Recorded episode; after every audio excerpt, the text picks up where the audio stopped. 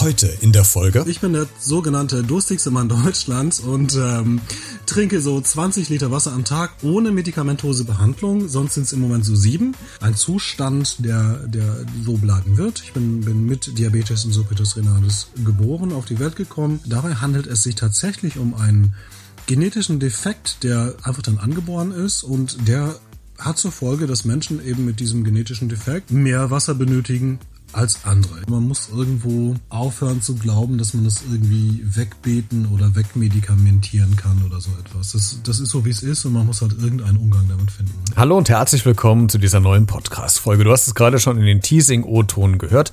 20 Liter Wasser, wenn keine Medikamente ähm, im Spiel sind, muss mein heutiger Gast zu sich nehmen am Tag. Was es damit auf sich hat, das hat natürlich einen ernsten Hintergrund und darüber wollen wir heute ein bisschen aufklären, weil es äh, im Schnitt Schnitt so ein von 250.000 Menschen betrifft, also eher etwas sehr Seltenes ist, aber trotzdem diese Personen äh, vor immense Herausforderungen im Alltag stellt. Und äh, darüber wollen wir heute sprechen und wie gesagt ein bisschen Prävention und Aufklärungsarbeit leisten, weil dieses Thema leider in der Öffentlichkeit immer noch nicht ausreichend thematisiert wird. Also, legen wir los mit einer neuen Podcast-Folge von Einmal Kassel zum Mitnehmen bitte. Das ist der neue Podcast aus von und für Kassel mit Christian Becker. Ja, mein Name ist Marc Wirtmorst, ich komme aus Bielefeld, bin 39 Jahre alt und ähm, ja, in Bielefeld lebe ich. Das ist ein ganz, ganz schöner Ort zum Wohnen, deswegen bin ich dort auch ähm, zumindest von Sennestadt Orts Heimatpfleger. Ich arbeite in der Stadtentwicklung und ähm, unterrichte nebenbei an der Volkshochschule Niederländisch und Plattdeutsch. Marco, und ich freue mich, dass du heute mein Gast bist, äh, weil ich möchte gerne äh, über ein Thema sprechen, was in Deutschland, wenn ich richtig recherchiert habe, äh, so knappe 500 Leute betrifft. Bevor wir gleich thematisch ins Thema wirklich direkt einsteigen, die Frage an dich, wie viel Liter Wasser oder Flüssigkeit hast du heute schon zu dir genommen? Meinst du, ich zähle das? Also die, die normale Antwort, die normale Antwort wäre eigentlich alles, ne? Alles, was ich brauche. Und ich frage mich so ein bisschen, ob du einen Rollstuhlfahrer auch gefragt hättest, ähm, wie lange er schon gesessen hat heute. Das heißt also, ich bin der sogenannte durstigste Mann Deutschlands und ähm, trinke so 20 Liter Wasser am Tag ohne medikamentose Behandlung. Sonst sind es im Moment so sieben. Und äh, ja, wenn du jetzt auf die Uhr guckst, kannst du dir den Rest selbstständig nachrechnen. Das werden schon einige Liter heute gewesen sein. Ähm, ich frage deswegen, weil das heute unser, Schwem unser äh, äh, Themenschwerpunkt wird. Und jetzt hilf mir, äh, wenn ich das richtig oder falsch ausspreche, ich weiß es nicht. Nephrogene Diabetes insipidus Pidus, ist das richtig, was ich gerade gesagt habe? Ja, das ist, ist, das ist richtig. Und man kann auch Diabetes insipidus renalis sagen. Dann hat man es komplett auf Latein. Und ähm, da spricht es sich etwas schöner. Es ist leicht zu verwechseln mit Diabetes insipidus oder insipidus äh, mit Diabetes äh, mellitus also der Zuckerkrankheit, deswegen sage ich das nochmal. Diabetes insipidus renalis. Und renalis ähm, bedeutet von der Niere her. Das ist also eine, eine Nierengeschichte quasi. Man kann ja sagen, eine Nierenkrankheit. Ne? Ja, gut, jetzt, jetzt, jetzt kann ich wieder ein Fass aufmachen und sagen, was ist eine Krankheit? Eine Krankheit könnte man ja sagen, ist vorübergehend. Ne? Bei mir ist es nicht vorübergehend. Es ist ein, ein Zustand, der, der so bleiben wird. Ich bin, bin mit Diabetes insipidus renalis geboren, auf die Welt gekommen. Und dabei handelt es sich tatsächlich um einen genetischen Defekt, der einfach dann angeboren ist und der hat zur Folge, dass Menschen eben mit diesem genetischen Defekt mehr Wasser benötigen als andere. Ich kann gleich nochmal erklären, warum das so ist. Ja, was war, da, was war deine Frage? Das, das ist schön, das sind meine liebsten Gäste, die einfach von sich aus schon so viel erzählen, da brauche ich gar nicht mehr viel zu machen. Wie hat es denn angefangen? Du sagst, es ist ja eine äh, genetische Krankheit, das heißt, du hast es von äh, Geburt an. Wann hat man denn mitbekommen, dass du dieses Problem hast? Da habe ich relativ viel Glück gehabt. Und zwar bin ich in Bielefeld geboren und äh, bei meiner Geburt war das so, dass es massive Komplikationen gegeben hat. Also meine Mutter hatte, hatte sehr hohes Fieber, ich bin eine Kaiserschnittgeburt und ähm, selber bin ich halt mit Fieber, Fieber und Fieberkrämpfen so zur Welt gekommen. Und ähm, da haben die Leute gemerkt, da ist etwas nicht in Ordnung. An der Stelle hatte ich quasi als Neugeborenes die Verdurstungserscheinungen, die andere Neugeborene nach einem einem Tag in der Wüste haben. Ich bin also quasi als durstiges Kind zur Welt gekommen und ich hatte, hatte sehr viel Glück, dass ein, ein Arzt, äh, äh, Dr. Müller heißt der, ähm, damals äh, relativ jung war, gerade aus dem Studium kam und sich im Studium tatsächlich damit beschäftigt hat. Also der wusste das, was das wohl sein konnte und hat das sofort erkannt. Und, und dachte, das wird's wohl sein. Und dann hat man das groß abgeklärt und versucht und so. Und dabei ist das rausgekommen. Also meine Familie kommt ja aus Ostfriesland. So, und ich bin in Bielefeld geboren. Und das war an der Stelle war das eine gute Sache, weil wir extrem gute Krankenhäuser haben. Also ich, ich kann mal Johannes Krankenhaus nennen oder oder Bethel ist auch ein, ein, ein Begriff für, für Krankenhäuser, die also über, über Bielefeld hinaus strahlen im Prinzip. Und in diesem Kontext sozusagen hatte ich medizinische Versorgung, was dann eben ein Glück gewesen ist an der Stelle. Weil wir von einem Gendefekt ja sprechen, äh, ist ja die Frage, das heißt, es ist quasi auch vererbbar. Ja, das ist vererbbar. Und ähm, das wird dann halt innerhalb einer Familie, wird das dann übertragen. So, es gibt, gibt manchmal Mutationen, die dann, also es gibt so verschiedene Klassen, ne? aber in der Regel ist es so, dass in Familien das Ganze ähm, häuft vorkommt. Das heißt also, wenn, wenn Sie einen Sohn haben, der dann diese Krankheit hat, haben Sie meistens auch noch irgendwo einen Onkel rumlaufen, der auch das schon gehabt hat oder so etwas. Und ähm, lange Zeit hat man sich in Anlehnung quasi an diese, diese, diese ja, diese dämliche Vererbungslehre, die man so aus der Schule kennt, mit diesen, wie heißen die auch noch, mit diesen Bohnen, wo man da so Sachen kreuzen musste und so. Ist das da, war das nicht Darwin? Nee, was war das denn? Ja, irgendwie so, Doch. ne? Das, Ja, ja. Und, und da hieß es immer sozusagen, dass, dass Frauen diejenigen sind, die es vererben und bei Männern kommt es sozusagen voll zum Ausbruch.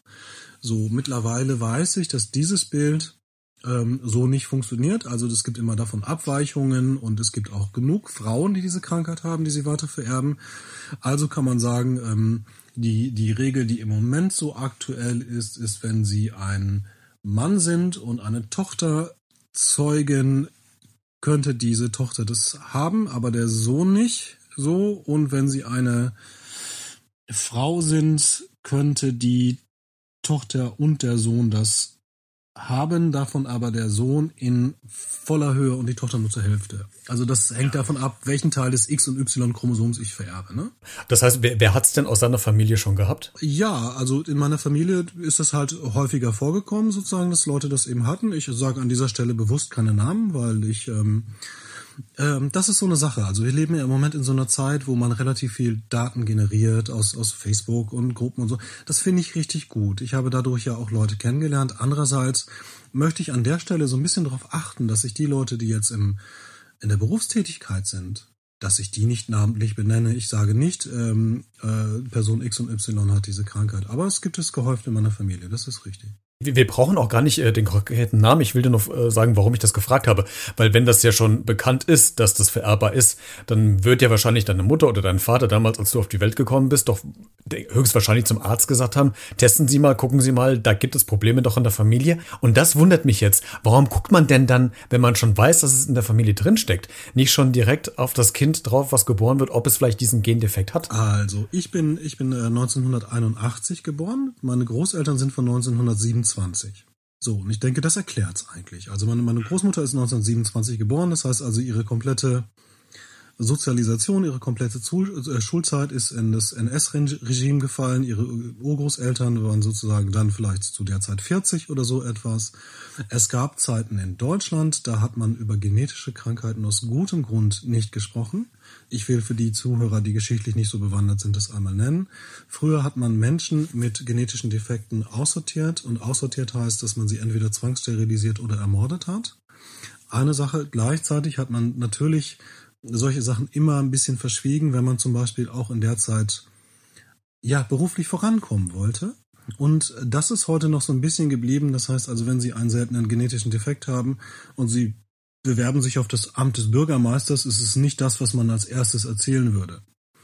So ein bisschen. Das heißt also, Familien tendieren dahin, das eher für sich so geheim zu halten. Gleichzeitig gab es, dadurch, dass es so unbekannt und so wenig gab, gab es bis vor vier, fünf Jahren im, im Internet nichts. Und gerade so, als ich, ich jetzt ein Jugendlicher war, da gab es ja noch gar kein Internet. Also in den 90er Jahren, wo hätte ich denn Informationen herbekommen sollen?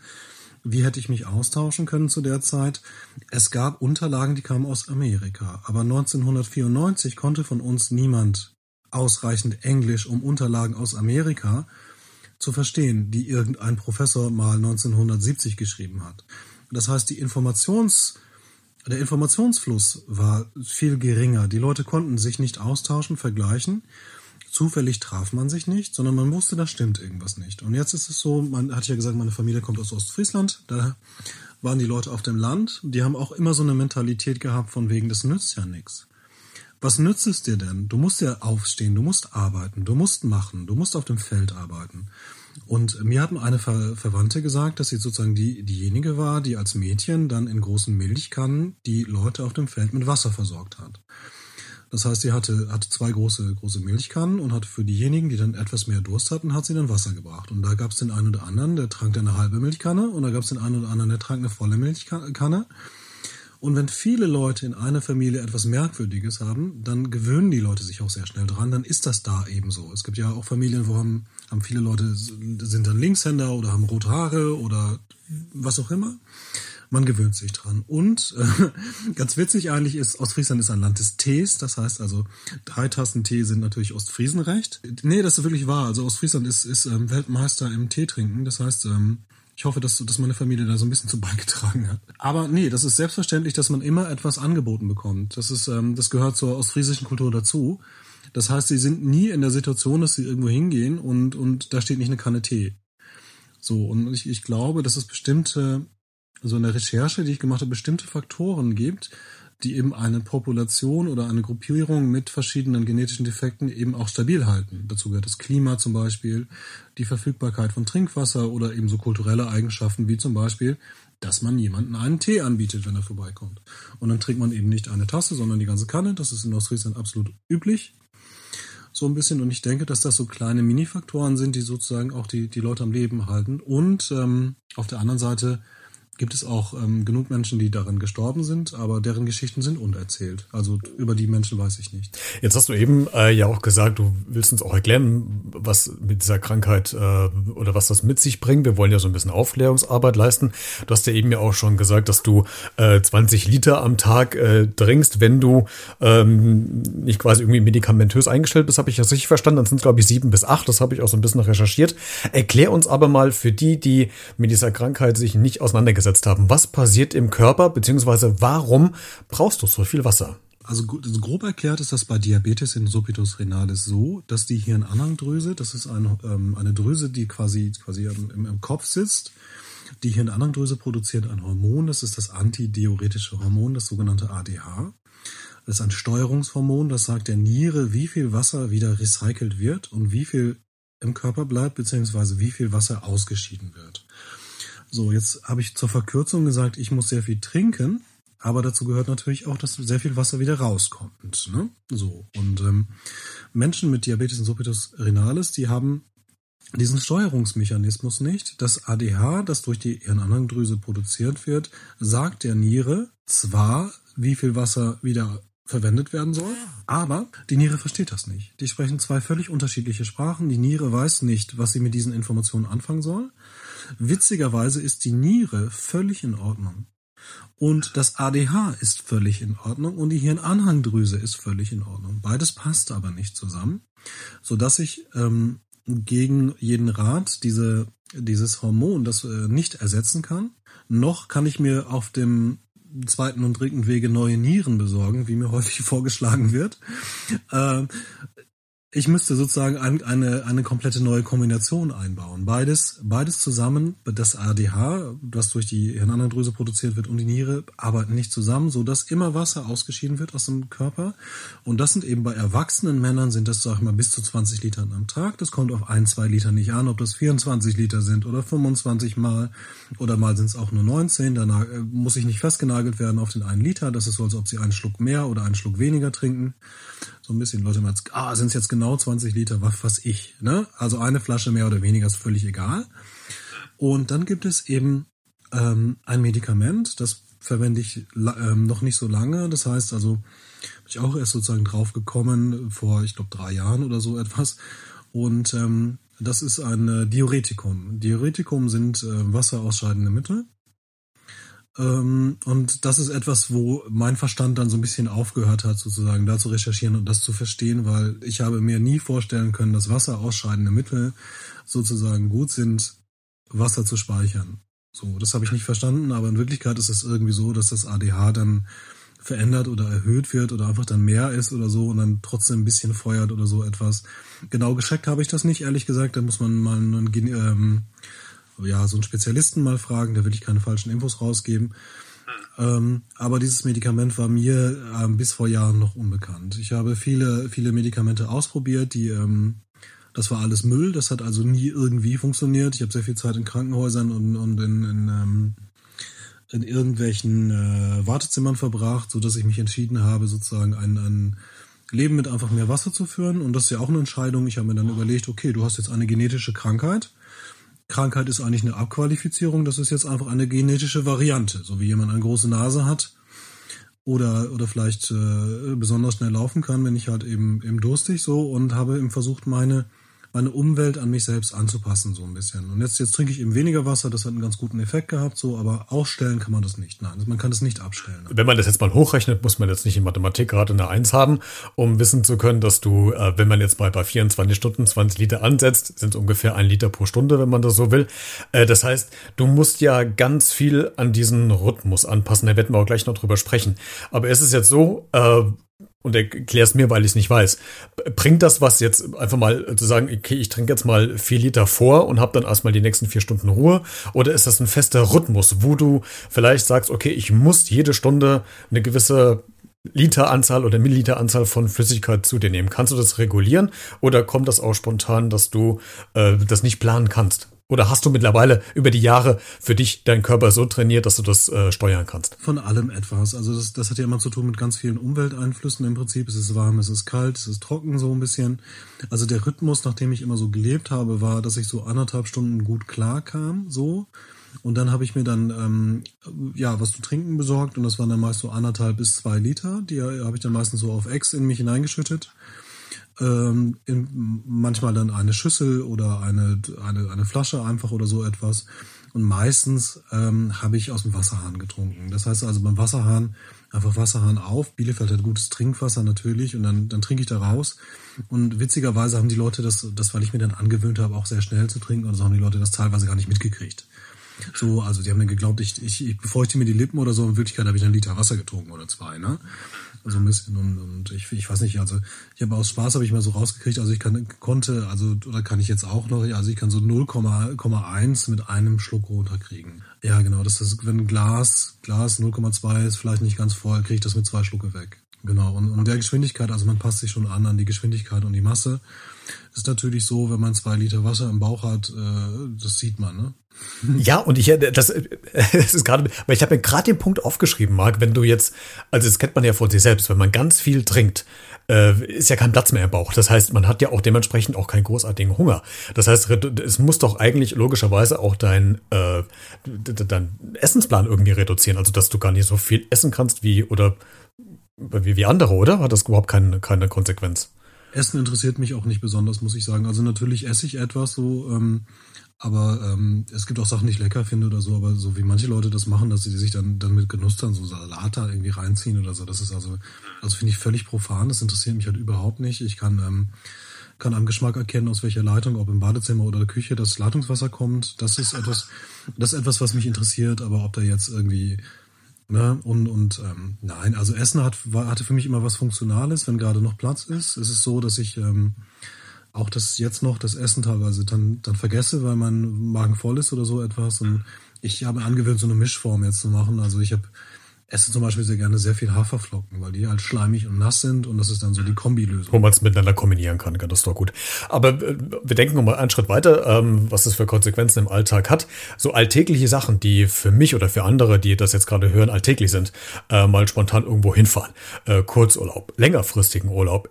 Ist das überhaupt für dich möglich? Kannst du das überhaupt machen? Also auf gut Deutsch, kannst du in Urlaub fahren? Ja und nein. Also man, man kann natürlich alles machen und es gibt auch die Leute im Rollstuhl, die dann meinen, dass sie den Mount Everest besteigen müssen oder, oder so etwas. Natürlich kann man mit einer gewissen Logistik irgendetwas machen. Man kann eigentlich auch alles machen mit einer gewissen Logistik. Ist ja immer die Frage, ob sich das dann noch lohnt.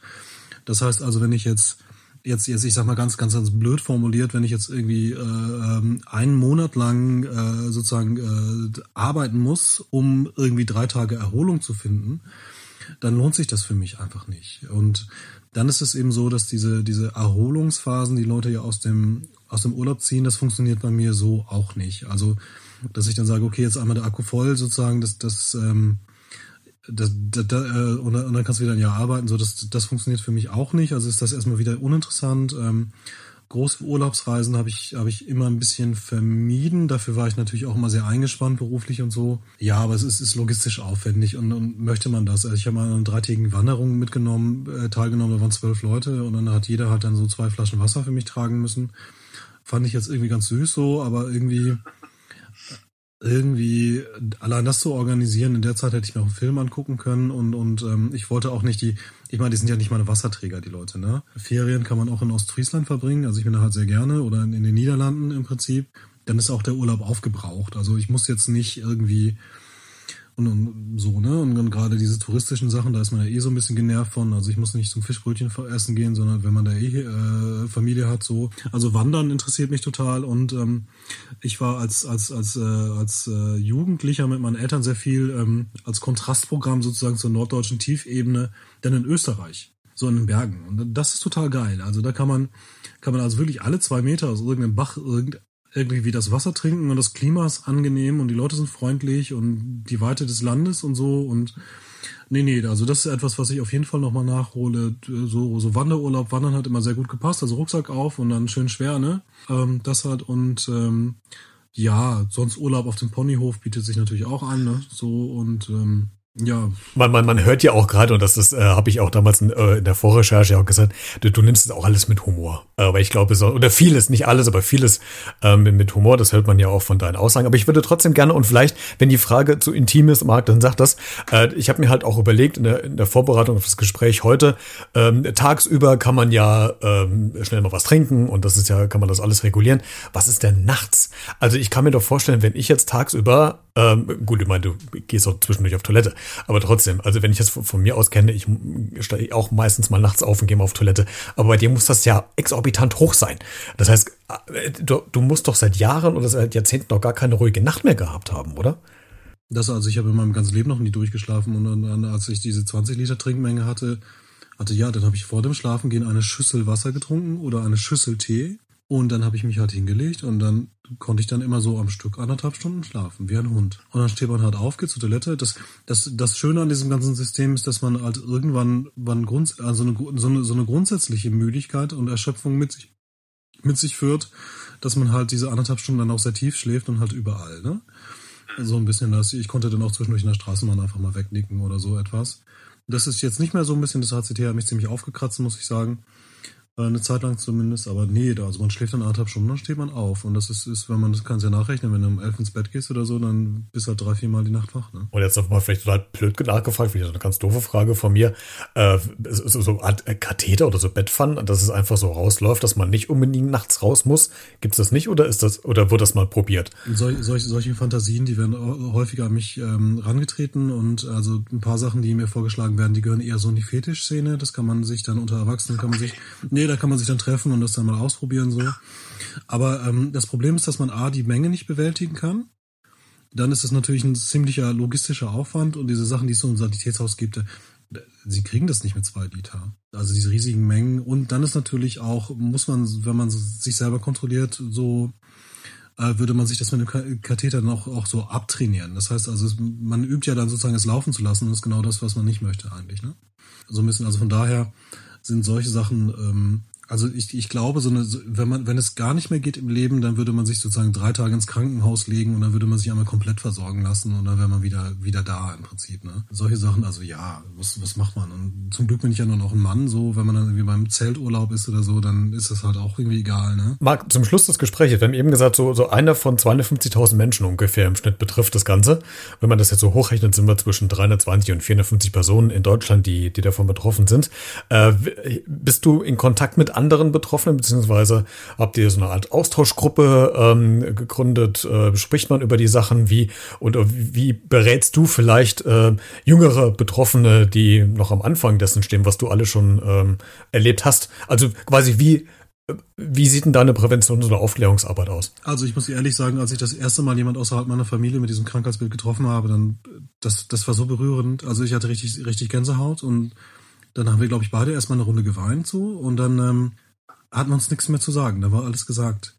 Und das sind so Momente, die ich anderen Leuten auch ermöglichen möchte. Also weil das war das eben wenn man so ein bisschen das hässliche Entlein ist, ne? Also die Geschichte, wo dann die, die, die Ente sozusagen ähm, äh, nicht weiß, dass er ein Schwan ist und so. Und das ist, ist besonders für Kinder ist das wichtig, aus, aus mehreren Gründen. Also da könnte ich jetzt stundenlang drüber reden. Aber ja, es gibt die, es, es gibt Vernetzungstreffen, es gibt eine Facebook-Gruppe, wo eben Leute zusammenkommen und ich habe habe, also ich würde sagen, zweimal die Woche habe ich irgendwelche Anfragen von Leuten, die auch ähnliche Geschichten haben oder es irgendwo mal gesehen haben. Zweimal die Woche würde ich sagen und dass ich also wirklich, wirklich damit zu tun habe in Beratungsgesprächen oder in Austauschgesprächen oder oder so würde ich sagen, ist vielleicht jeden zweiten Tag irgendwie ein, sagen wir mal, ein kleiner Vorgang, so eine Frage. Zum Beispiel letztens war so eine Frage konkret in einer Gruppe bei uns, uns, was man machen kann, weil das Kind kotzt. Also ähm, Kinder, die so anderthalb sind, die, da ist das Fassungsvermögen von da nicht und das ganze Wasser wird dann halt irgendwann wieder ausgespielt, es passt nicht mehr in die Kinder rein, was kann man machen, so, ne? Und da ist halt die Lösung Wackelpudding. so, und ah. ja, das bleibt drin. Und, ähm, und, und heute weiß man halt, dass diese Sachen funktionieren, so ein bisschen. Und, und ein Arzt würde natürlich nicht sagen, pumpen Sie Wackelpudding in das Kind, so. Es, es, es funktioniert und solche Sachen, die basieren halt tatsächlich auf ähm, auf, auf Erfahrung so und ähm, das, da ist im, im, im dann Austausch zustande gekommen ist immer so, wenn Leute dazukommen, dass ich sie dann einmal in die, in die Gruppe einführe und dass sie sich dann aber selbstständig dann eben auch bemühen können, sozusagen, dass sie sich in diesen Netzwerken dann selbstständig bewegen können. Und vielleicht als kleinen Schlusssatz, es gibt ähm, alle acht bis zehn Wochen gibt es eine sogenannte Küchenkonferenz, wo eben Leute die Möglichkeit haben, ähm, die Diabetes insipidus renalis haben, ähm, sich dazuzuschalten und dann eben im Austausch ihre Geschichte zu erzählen. Und für viele ist es das erste Mal, dass sie jemanden kennenlernen, der so ist wie sie selbst. Und das ist der absolute Wahnsinnsmoment. Das muss ich wirklich sagen. Und dann, dann so jetzt, jetzt äh, habe ich meine Geschichte ja schon erzählt an der Stelle, aber für viele ist es auch das erste Mal, dass sie sich nicht erklären müssen mit etwas Merkwürdigen, sondern dass sie dass sie einfach äh, ihre Geschichte erzählen und sie haben ein Gegenüber, das auch so ist und das kennt. Das ist einfach ein wahnsinniger Moment. Und manchmal ist es dann so, dass man dann dann einfach nur so da ist und manchmal berät man halt konkrete, konkrete Sachen. So, wie machst du das am besten jetzt? Weil natürlich die Impfung war natürlich ein großes Thema, ne? Steckt man das weg oder nicht? Großes Orakel, ne? Und dann, ja, dann, dann eben, also vielleicht so drei Themen, die so sind. Also die, die, ähm, wie kriegt man sozusagen Kinder groß? Das ist so eine Frage. Dann ein bisschen Sorgen machen mir ähm, Männer zwischen 40 und 50, weil die manchmal so ein bisschen durchs System fallen. Und dann ähm, die zweite oder dritte Gruppe sind eben ähm, ältere Leute, die auf Versorgung angewiesen sind und die so zum Beispiel in einem, sagen wir es, in einer Pflegeeinrichtung sind oder so etwas, die, die vielleicht auch dement sind oder so etwas, Lebenserwartung steigt, sowas. Also da muss man dann eben auch gucken, wie man dann, dann wenn, wenn meine Oma, wenn sie noch leben würde, im Prinzip, wie sie dann gut versorgt hätte werden können. Ne?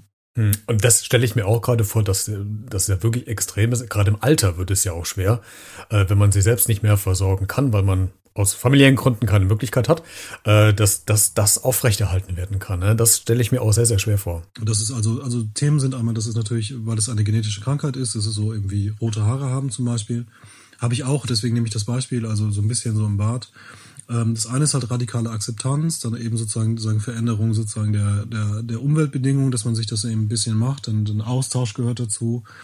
Das ist wichtig, dass man eben, eben, eben sich austauscht mit Menschen, dass man auch das Thema verlässt. Wenn man sich den ganzen Tag damit beschäftigt, wird man nämlich blöd.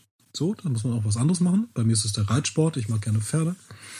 Und ähm, ja, das ist so ein, so ein bisschen das Ding. Und man muss auch einfach, vielleicht das als Schlusssatz, also man muss irgendwo ähm, aufhören zu glauben, dass man das irgendwie wegbeten oder wegmedikamentieren kann oder so etwas. Das, das ist so, wie es ist und man muss halt irgendeinen Umgang damit finden. Ne? Ein schöner Schlusssatz von dir, Marc. Ähm, in den Show Notes zu dieser Podcast-Folge ähm, machen wir nochmal ein paar Kontaktdaten rein. Das heißt, falls Betroffene oder Familienangehörigen äh, noch Fragen haben, dass sie schnell den Kontakt zu dir finden, äh, dass es sehr unkompliziert wird. Ich danke dir, dass du heute äh, zu Gast warst und heute so ein bisschen aufgeklärt hast. Es war äh, sehr interessant und spannend zu sogleich und äh, danke, dass du da warst. Sehr gerne. Mehr Informationen zu meinem heutigen Gast findest du, wie gesagt, auch in den Show Notes, also der Podcast-Folgenbeschreibung zu dieser Podcast-Folge.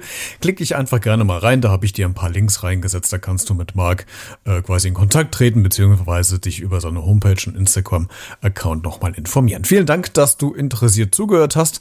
Äh, wenn du diese Folge kommentieren willst, kannst du das gerne in allen Social-Media-Kanälen machen, Facebook, Twitter, Instagram oder du schreibst mir eine E-Mail an b-redet.gmx.de oder auch eine Sprachnachricht, eine WhatsApp-Nachricht. Alle Kontaktinformationen findest du auch in dieser Podcast-Folgenbeschreibung. Einmal Kassel zum Mitnehmen bitte. Das ist der neue Podcast aus, von und für Kassel mit Christian Becker.